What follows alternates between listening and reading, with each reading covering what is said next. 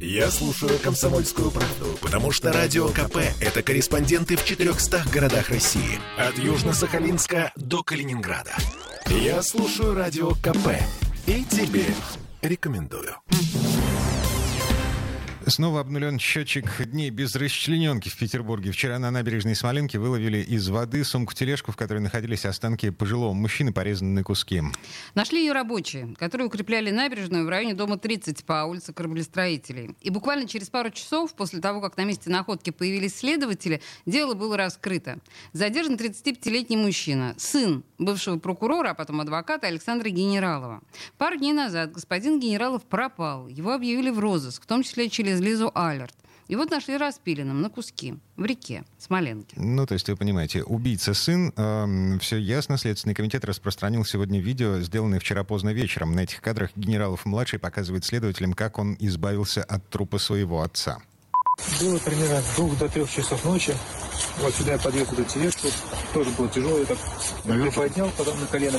И туда вот так, как может дать. Туда, сюда. То есть вы опрокинули тележку вот отсюда? Да, да, вот сюда я наблюдал. На три метра туда примерно улетела. Она сразу пошла на дно. На этой набережной Смоленки. По версии следствия, генералов-младший убил своего отца выстрелом в голову в квартире неподалеку от э, того места. А Затем распилил тело электролобзиком, сложил в два мешка и выбросил в реку. Второй мешок, кстати, еще, все еще ищут. Тот, что нашли, был с верхней частью генерала-старшего. О причинах убийства чуть позже. Прямо сейчас небольшой фрагмент разговора нашего Романа Лялина с мужем сестры задержанного. Его зовут Алексей Ермолаев, и он чудом выжил в результате контакта с этим человеком. Причем это было несколько лет назад. Ну, он меня топором избил, я лежал в больнице. А за что? Ни за что, ну вот просто собирал кровать, э, ну, у жены там дома. Вот как раз на Новосмолен. Ну, он просто сзади напал на меня с топором. Два удара топором он мне нанес, а один это, удар я локтем остановил, он в локоть мне попал, и это, отобрал у него топор. Ну, я в реанимацию попал, там серьезно случай был. А его не посадили? А я не подавал на него заявление. А почему? Скрыли. Ну, с- вот, там заявление было подано, можете даже посмотреть, там, вот, что на меня типа шкаф попал. Потому что милиция знала, что я попал в больницу. Он, то есть сам по себе ненормальный какой-то, у него справка была? Да нет, нет, они его не лечили, они вот мне обещали, это, когда это, типа не подавать там заявление, то все, это мы его будем лечить. Ну, вот и так далее. Ну, В общем, если вам было сложно разобрать, э, что конкретно говорит Алексей Ермолаев, э, парень ненормальный, он уже пытался убить человека топором. Его отмазали родители, уговорили потерпевшего не заявлять в полицию, обещали отправить сына на лечение. Что еще известно об этой истории? Мы поговорим сейчас с нашим криминальным корреспондентом «Комсомольской правды» Романом Лялиным. Рома, привет. Да, здравствуйте. А, Дмитрий говорит, его отмазали родители, но отмазали не родители, а тот самый отец, которого он позже убил и расчленил. То есть он сам себе э, на, на голову, то есть собственного убийца, от- убийцу отмазал от, э, от ситки? Ну да, вот такое роковое стечение обстоятельств. Дело в том, что отец адвоката, как говорят родственники, в 80 он еще работал в прокуратуре, причем на довольно хороших должностях, и уже, уже позже стал адвокатом. Став адвокатом, он знал, как действовать в таком случае, когда вот сын избил топором, причем он бил не, туп- не тупой стороной, а именно лезвием по голове. по затылку. Господи. пыта- пытался убить человека. Но отец не пустил сотрудников полиции, потом пришел в реанимацию к, вот, по- получается, мужу своей дочери и попросил того не подавать заявление. Вот тот согласился, они его хотели лечить, но, я так понимаю, лечить не стали, и вот вышло, что вышло. А, Слушай, а какова Алексей- причина убийства? Ну вот формально. Да, Алексей все время жил с родителями, как говорят, он никогда не гулял, гулял только по ночам.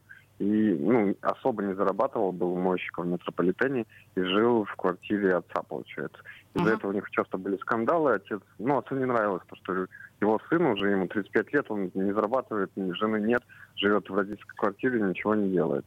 Он пришел и высказал это все своему сыну. Сыну это не понравилось, естественно, но он направил на него ружье, сказал, я сейчас тебя выстрелю.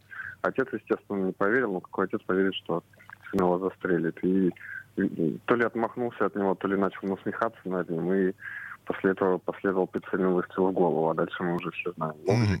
А, Лечка. это, погоди, вот то, о чем ты сейчас говоришь, это показания э, вот этого самого генерала-младшего. Ну да, он так сейчас на допросах говорит. Ну и все, случилось вот из-за этой самой квартиры, где произошло расчленение.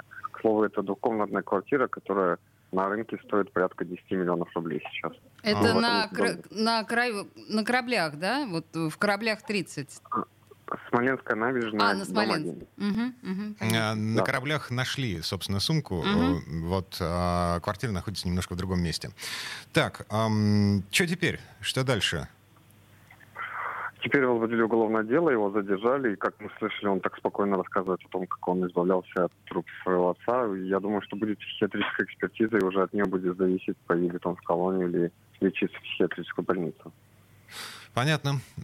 Роман Лялин, криминальный корреспондент «Комсомольской правды». Спасибо большое, Рома. Слушай, ну Спасибо. вообще буквально вчера мы говорили как раз о психологической экспертизе убийцы из Казанской школы. Его признали вменяемым. Он сядет на всю жизнь. Как думаешь, здесь как будет развиваться ситуация? Но Соколова же посадили? Тоже верно.